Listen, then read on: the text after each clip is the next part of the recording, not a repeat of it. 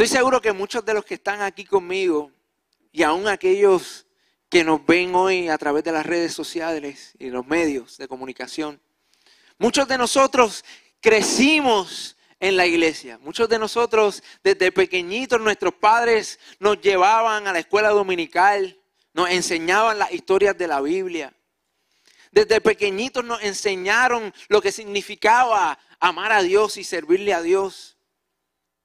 Pero quizás hay algunos aquí que no están tan familiarizados con el concepto de lo que dice la Biblia, que es ser cristiano, ¿no?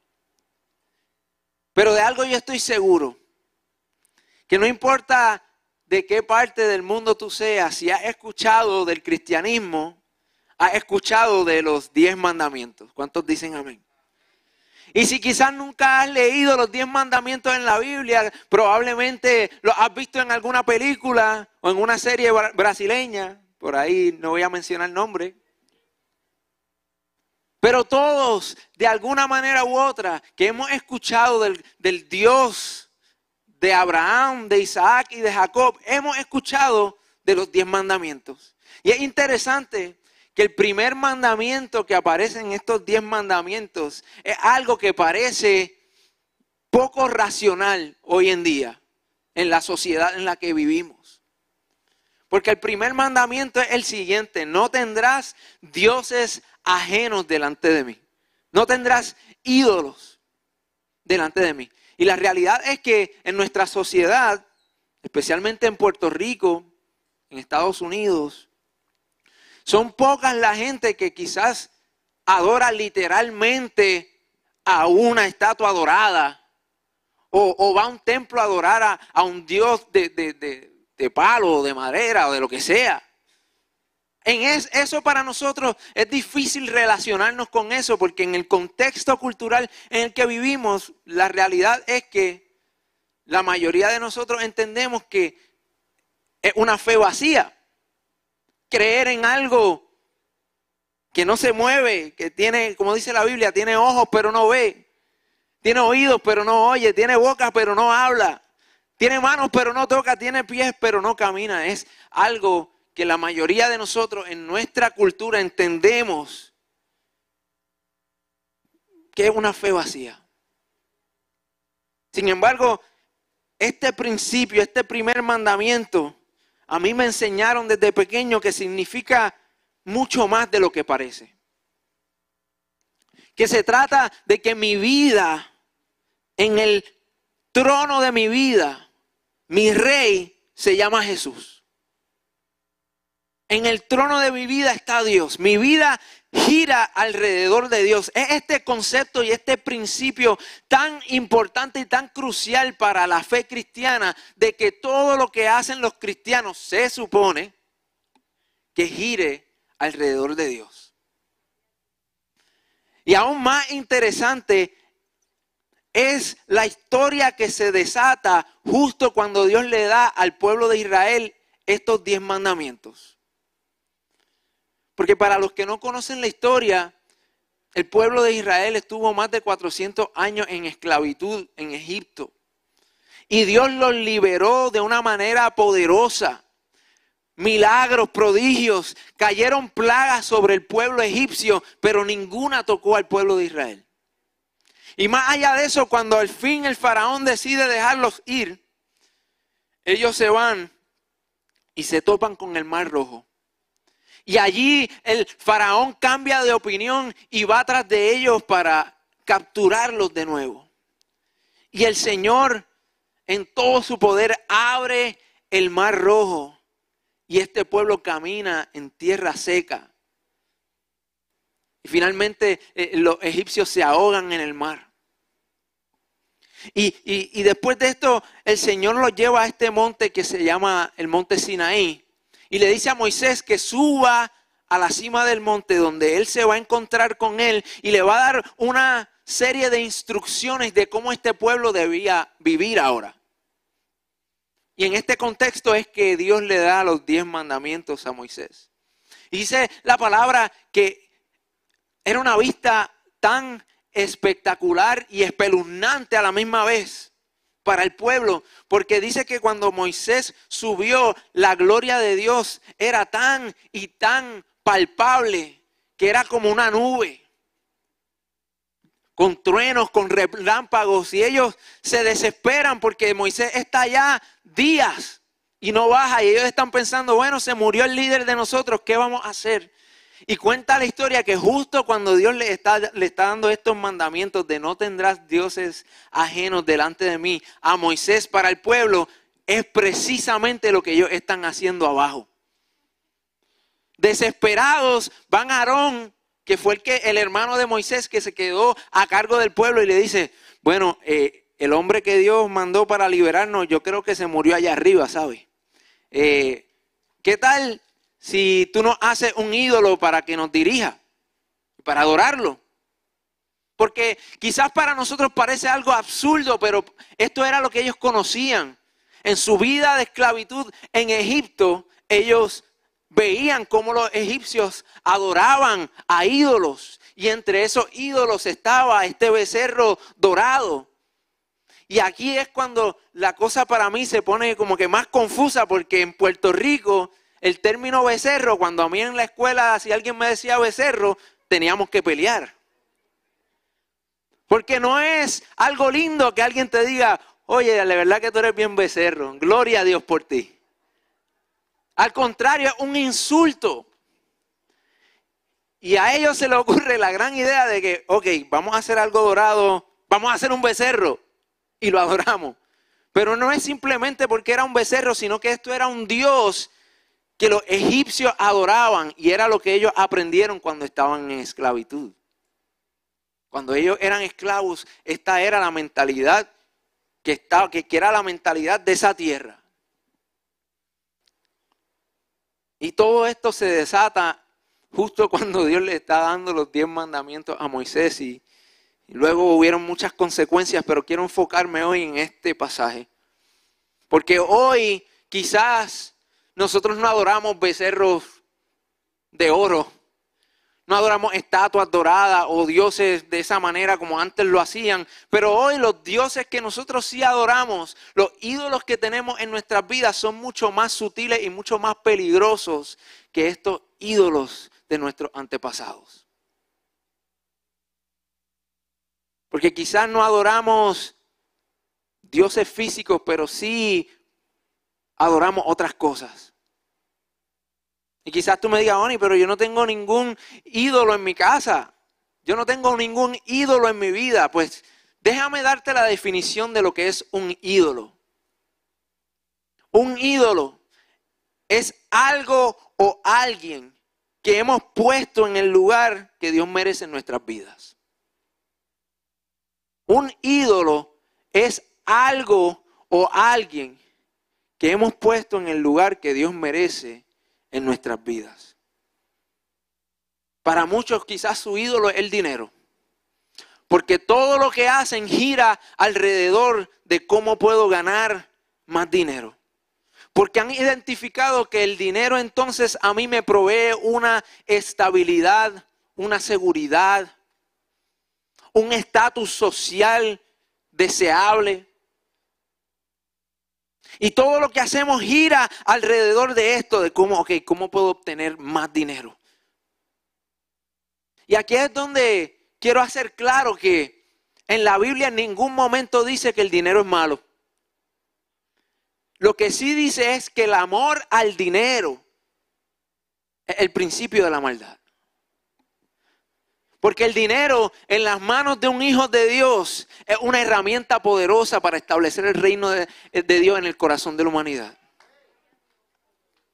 Y es una bendición de Dios.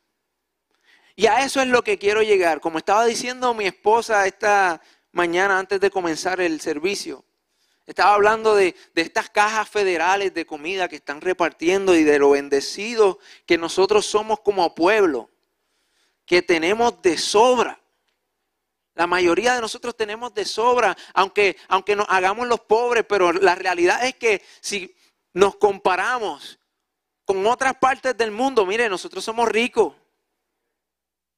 Y estos son bendiciones de Dios, pero el problema es que La competencia más grande que pudiera tener Dios por el trono de nuestras vidas son sus mismas bendiciones. Dios quiere bendecirnos. Dios quiere prosperarnos. Pero nosotros muchas veces ponemos en el centro de nuestras vidas las mismas bendiciones que Dios nos ha dado. Y el dinero es una de ellas. También los placeres. Hermano, en la iglesia por demasiado tiempo se habla de placer y uno piensa en pecado. Pero usted sabía que Dios fue el que creó el placer en el hombre y en la mujer. o sea, cuando usted come y siente placer, eso es de Dios. Dios no nos hizo robots. Y no, no, no él, él, no nos creó, no nos diseñó meramente para que, mira, comen para que sobrevivan, sino que Él nos bendijo de tal manera que nosotros no solo comemos para sobrevivir, sino que nos gusta comer. ¿Cuántos le dan gloria a Dios por un buen arroz con gandules y pernil? Yo sé que no estamos en Navidades, pero entró el espíritu navideño de momento. En el segundo servicio ya hace más hambre. ¿Cuánto le dan gloria a Dios por un buen bizcocho de chocolate? Hermano, usted se come esas cosas así como que, ay, Dios mío, pues me tengo que comer esto para sobrevivir. No. Es más, yo conozco gente y no voy a apuntar dedos que mientras están comiendo de noche están pensando qué me voy a comer en el desayuno mañana. No voy a mirar a nadie en mi familia. Porque Dios nos hizo de esta manera la vida. Él la creó para que nosotros la disfrutemos y lo disfrutemos a Él. Y Él disfrutarnos a nosotros. Los placeres que Dios creó para el hombre en su perfecta voluntad y en su perfecto tiempo lo hizo para nuestro disfrute. El problema es cuando nosotros ponemos esos placeres en el centro de nuestras vidas. El problema es cuando nuestra vida gira alrededor de la casa que quiero tener y de la piscina que quiero tener y del carro que quiero tener y de con quién quiero estar esta noche. Ese es el problema. ¿Y saben qué? Yo considero que la bendición más grande que nosotros podemos tener como seres humanos es nuestra familia. Es nuestra familia, pero aún esa bendición es un peligro en nosotros poner nuestros hijos, nuestras nuestra esposas, los esposos, en el lugar que le corresponde a Dios. Es un peligro. ¿Por qué? Porque como vimos con el pueblo de Israel, y esto es lo que Dios quiere eh, eh, enseñarnos, que cuando nosotros ponemos ídolos delante de Él, nuestra mentalidad de esclavo vuelve a surgir.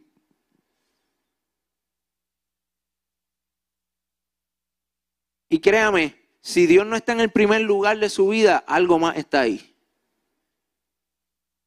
¿Usted quiere saber si hay ídolos en su vida? Pregúntese, ¿está Dios en el primer lugar en mi vida? ¿Gira mi vida alrededor de Dios y lo que Él quiere y lo que Él piensa? Esa es la pregunta que necesitamos hacernos hoy.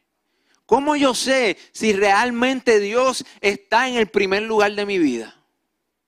¿Cómo yo sé si realmente no tengo ídolos en mi vida delante de Dios? Y segundo, ¿por qué es tan importante para Dios que nosotros le demos ese lugar? ¿Y por qué es tan importante para nosotros también, aunque no lo entendamos aún?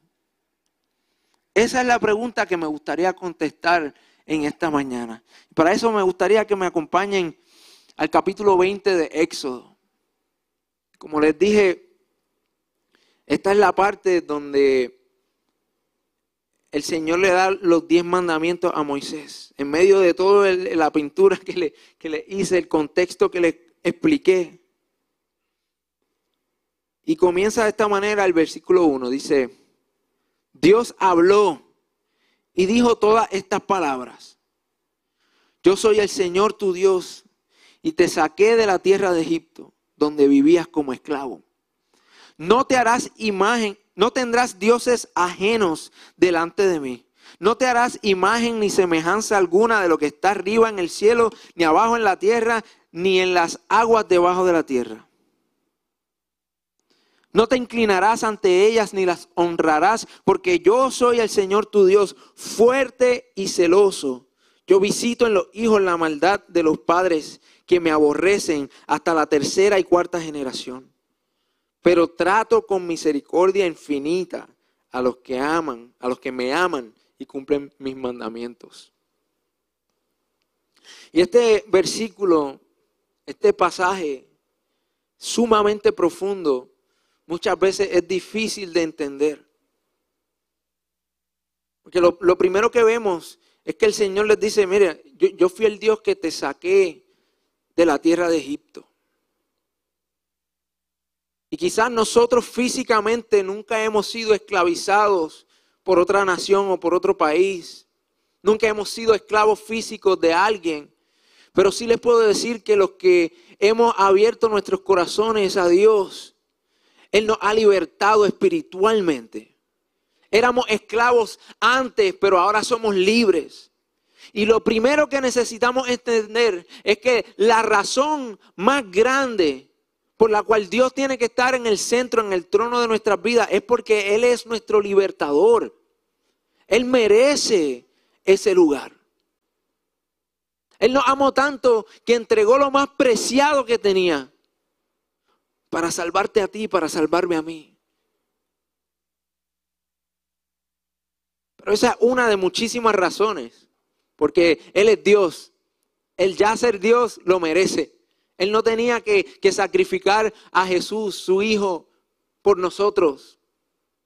Sin embargo, él no, se, él no se dio por vencido para alcanzarnos, para liberarnos y sacarnos de nuestro Egipto espiritual.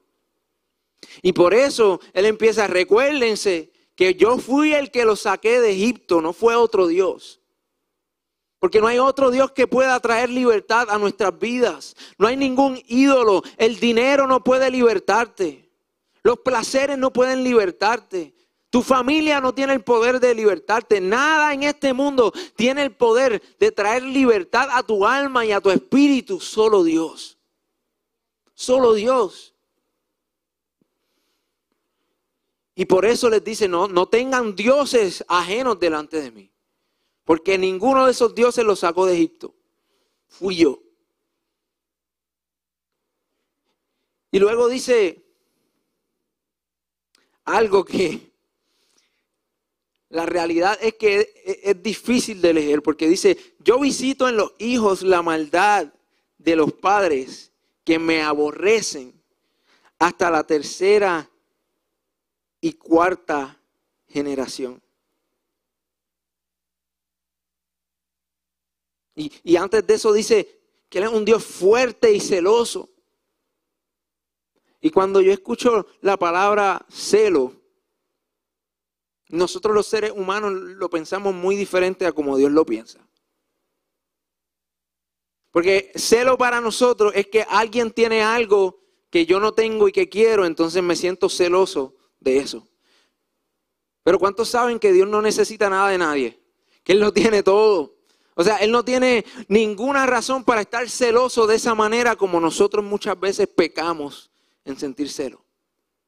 Este celo de Dios es muy diferente al de los humanos.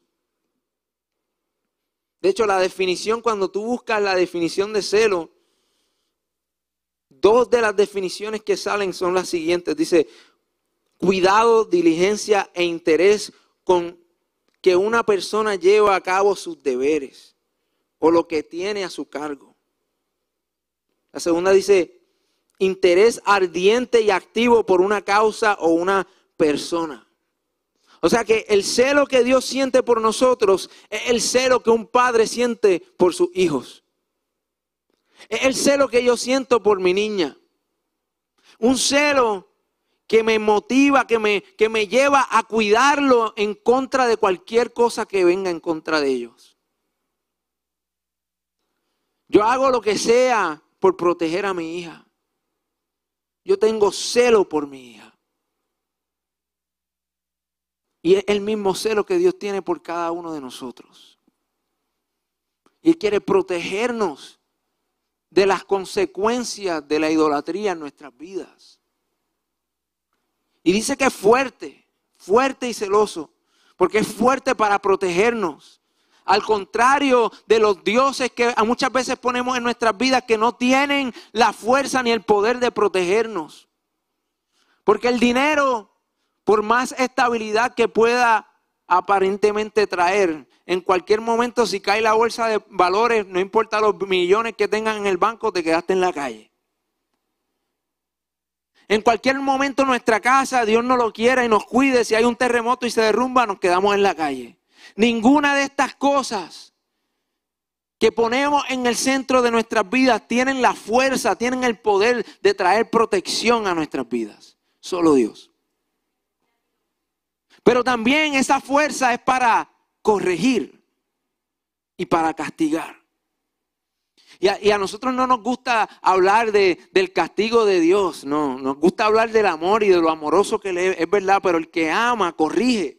El Padre que ama corrige. Y si Dios es un Dios bueno, significa que es un Dios justo. Y sin castigo no puede haber justicia.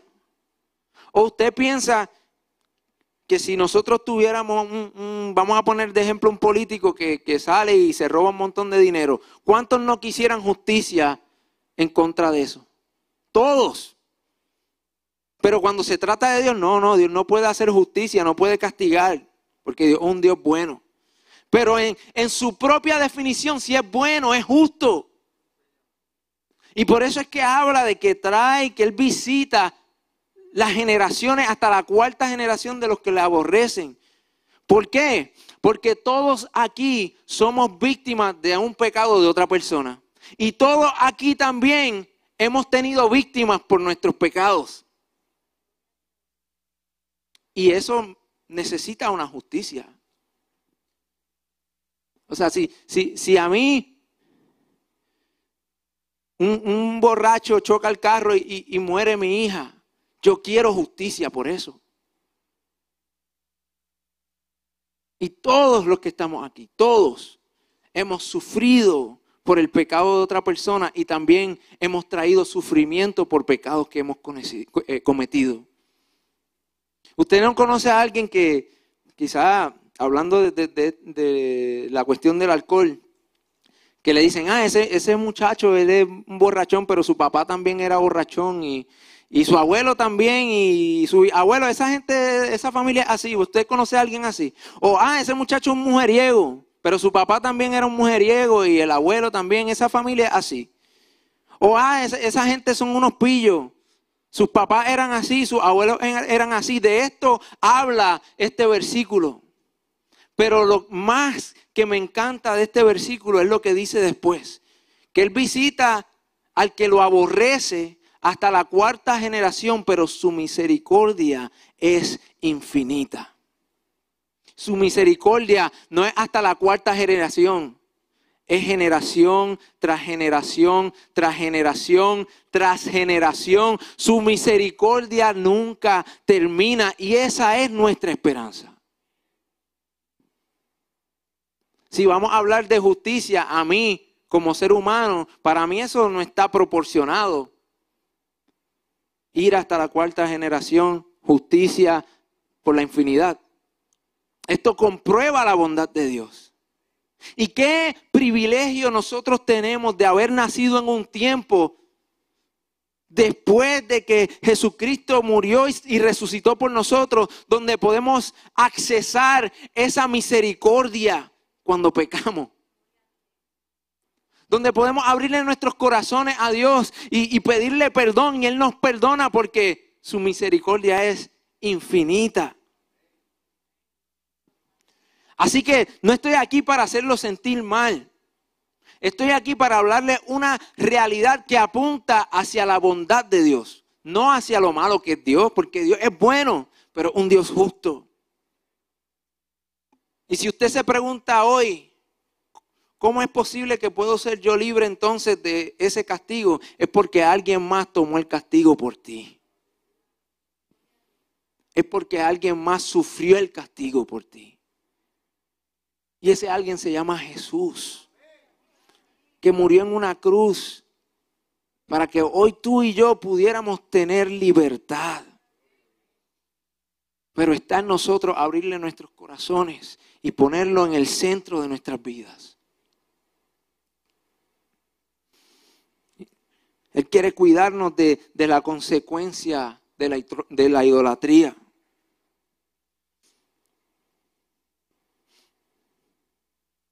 Y la pregunta que sigue es cómo yo pongo a Dios en el primer lugar en mi vida. O sea, ¿cómo, yo sé que estoy poniendo a Dios en el primer lugar de mi vida? Yo soy una persona práctica. A mí no me gusta simplemente conocer la Biblia por poder recitarla cuando quiera, sino que yo quiero tomar esto que aprendo y practicarlo, ponerlo en práctica en mi vida. Porque eso es lo que trae transformación no solo a nosotros, sino a la gente que nos rodea. ¿Cómo yo pongo a Dios en el primer lugar? Yo creo que Jesús nos contesta esta pregunta en Mateo capítulo 6, versículo 33, que dice, por lo tanto, busquen primeramente el reino de Dios y su justicia, y todas estas cosas les serán añadidas. La, la versión traducción lenguaje actual lo pone súper claro.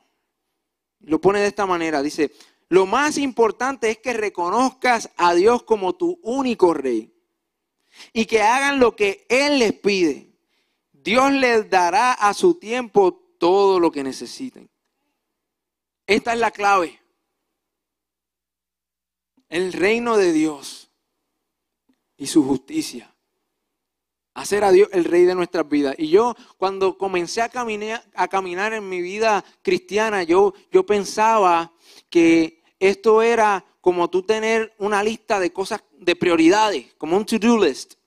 Una lista de prioridades donde primero va, ok, Dios, segundo, la familia, después la iglesia, después el estudio, el trabajo, después eh, las vacaciones, después whatever.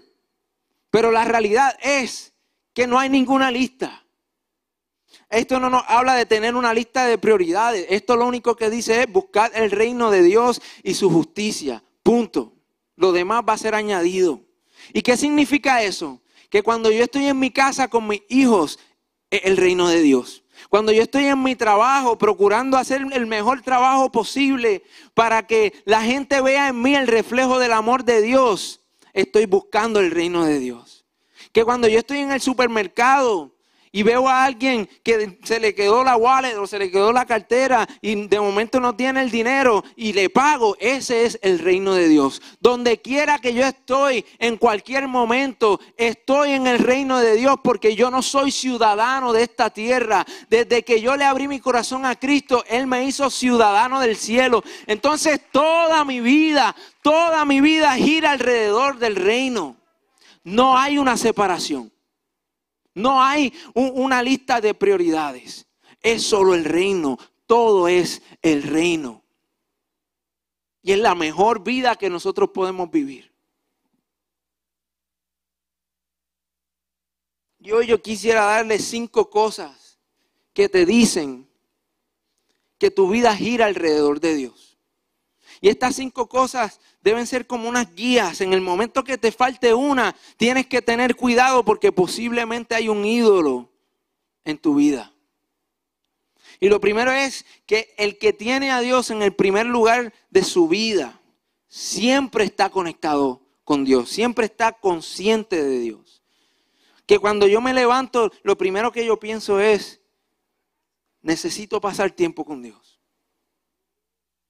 que cuando estoy desayunando, yo no me trago el desayuno y sigo, sino que estoy consciente y le doy gracias a Dios por estos alimentos porque Él es mi proveedor.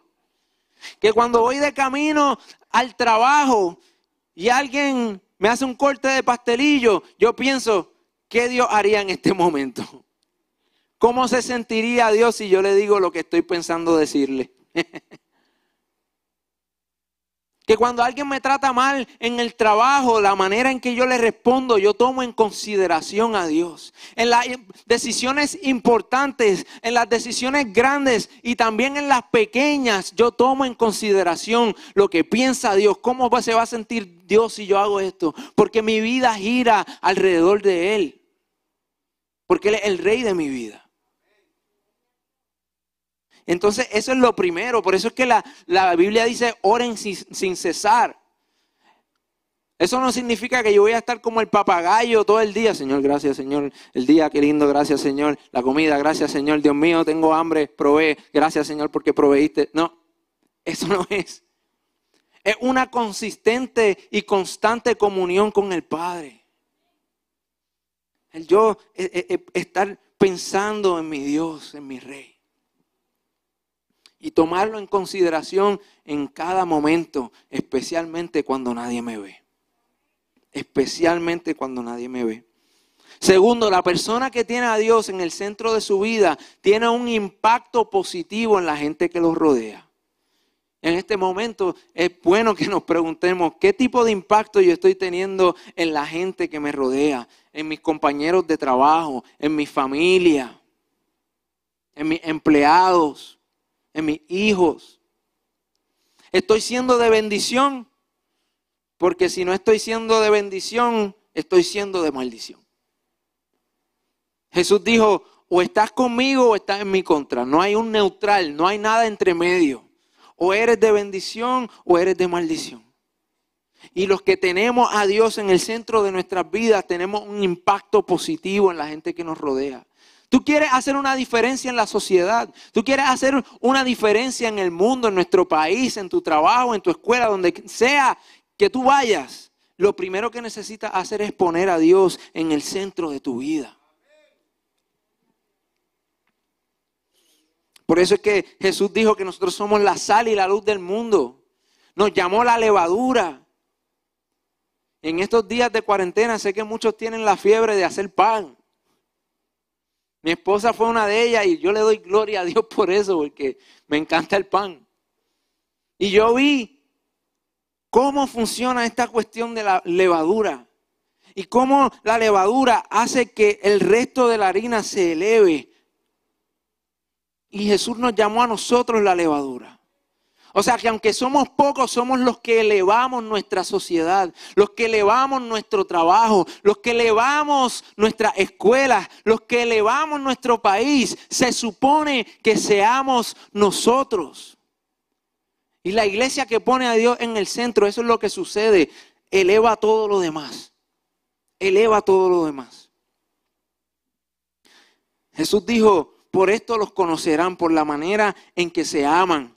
No por lo lindo que canten en la iglesia, no por lo lindas que estén las luces, no por lo lindo que sea el servicio y la transmisión, no por lo bien que toquen los músicos, no por lo bien que pueda predicar el predicador. Los conocerán por la manera en que se aman.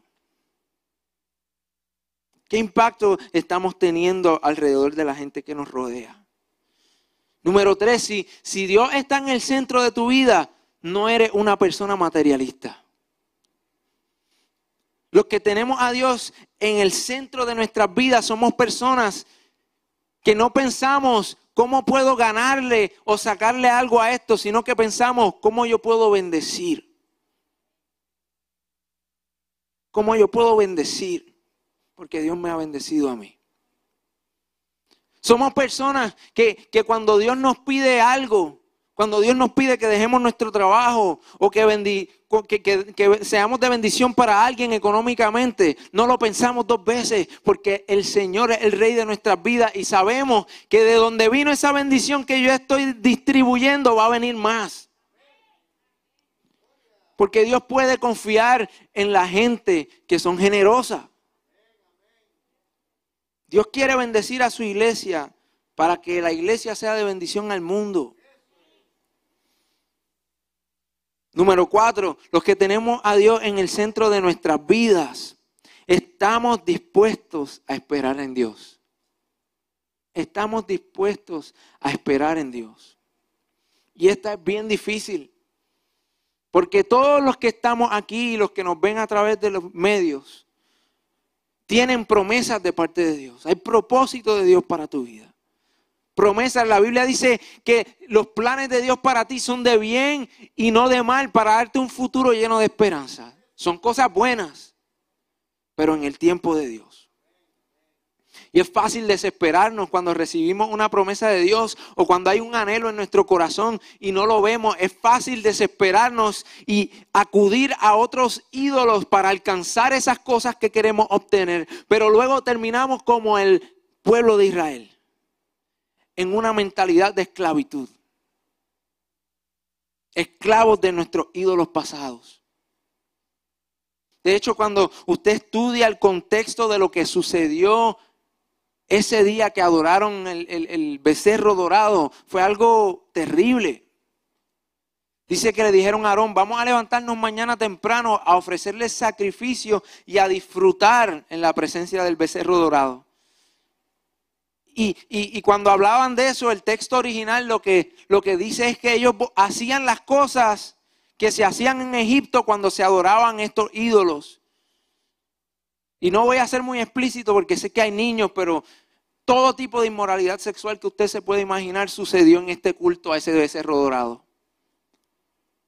Su mente volvió a la esclavitud.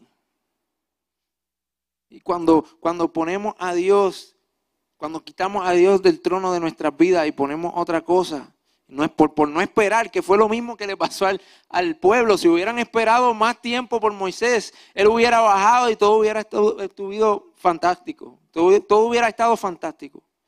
Pero se desesperaron.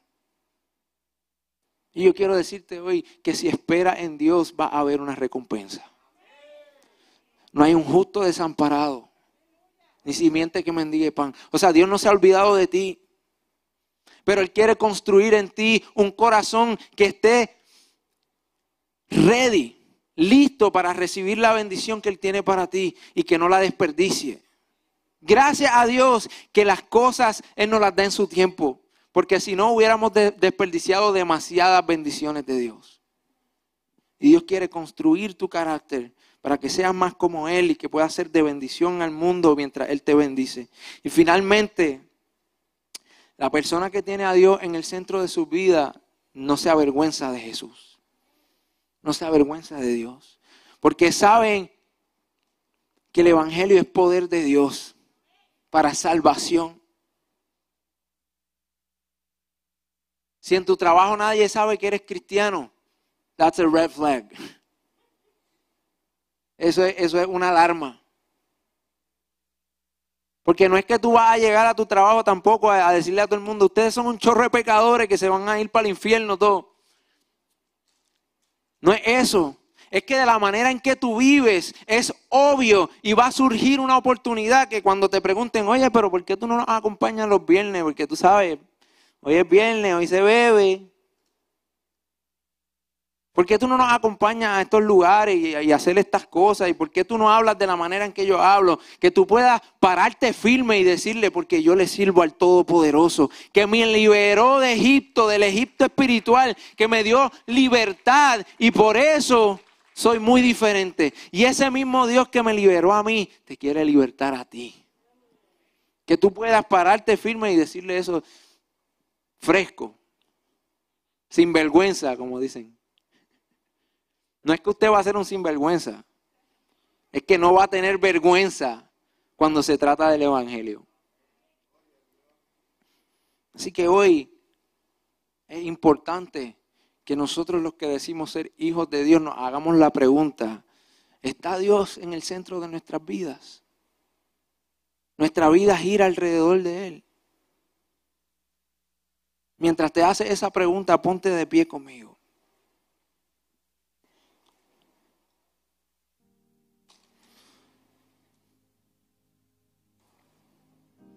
Y yo te pregunto, ¿qué ídolos has puesto en el lugar que le corresponde a Dios en tu vida?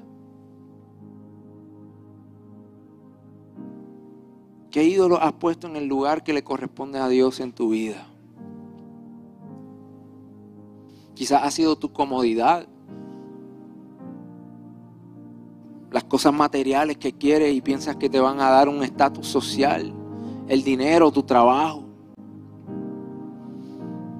¿Qué bendiciones de Dios se han convertido en ídolos en tu vida? Tu familia. Yo quiero decirte que lo mejor que tú le puedes hacer a tu familia es poner a Dios en el centro de tu casa. Lo mejor que tú, la mejor decisión que tú puedes tomar para tu hijo, para tu esposa, para tu esposo, es poner a Dios en el centro de tu vida. Porque Él nunca te va a pedir que los hieras. Al contrario, cuando Dios es el centro de tu vida, tú operas en amor. Todo lo que haces para tu familia lo haces con el amor de Dios, lleno del amor de Dios. Y el beneficio más grande que puede tener tu familia es que tú le des el trono de tu vida a Dios. El mejor ejemplo que pueden tener tus hijos es un padre que no tenga ídolos delante de Dios.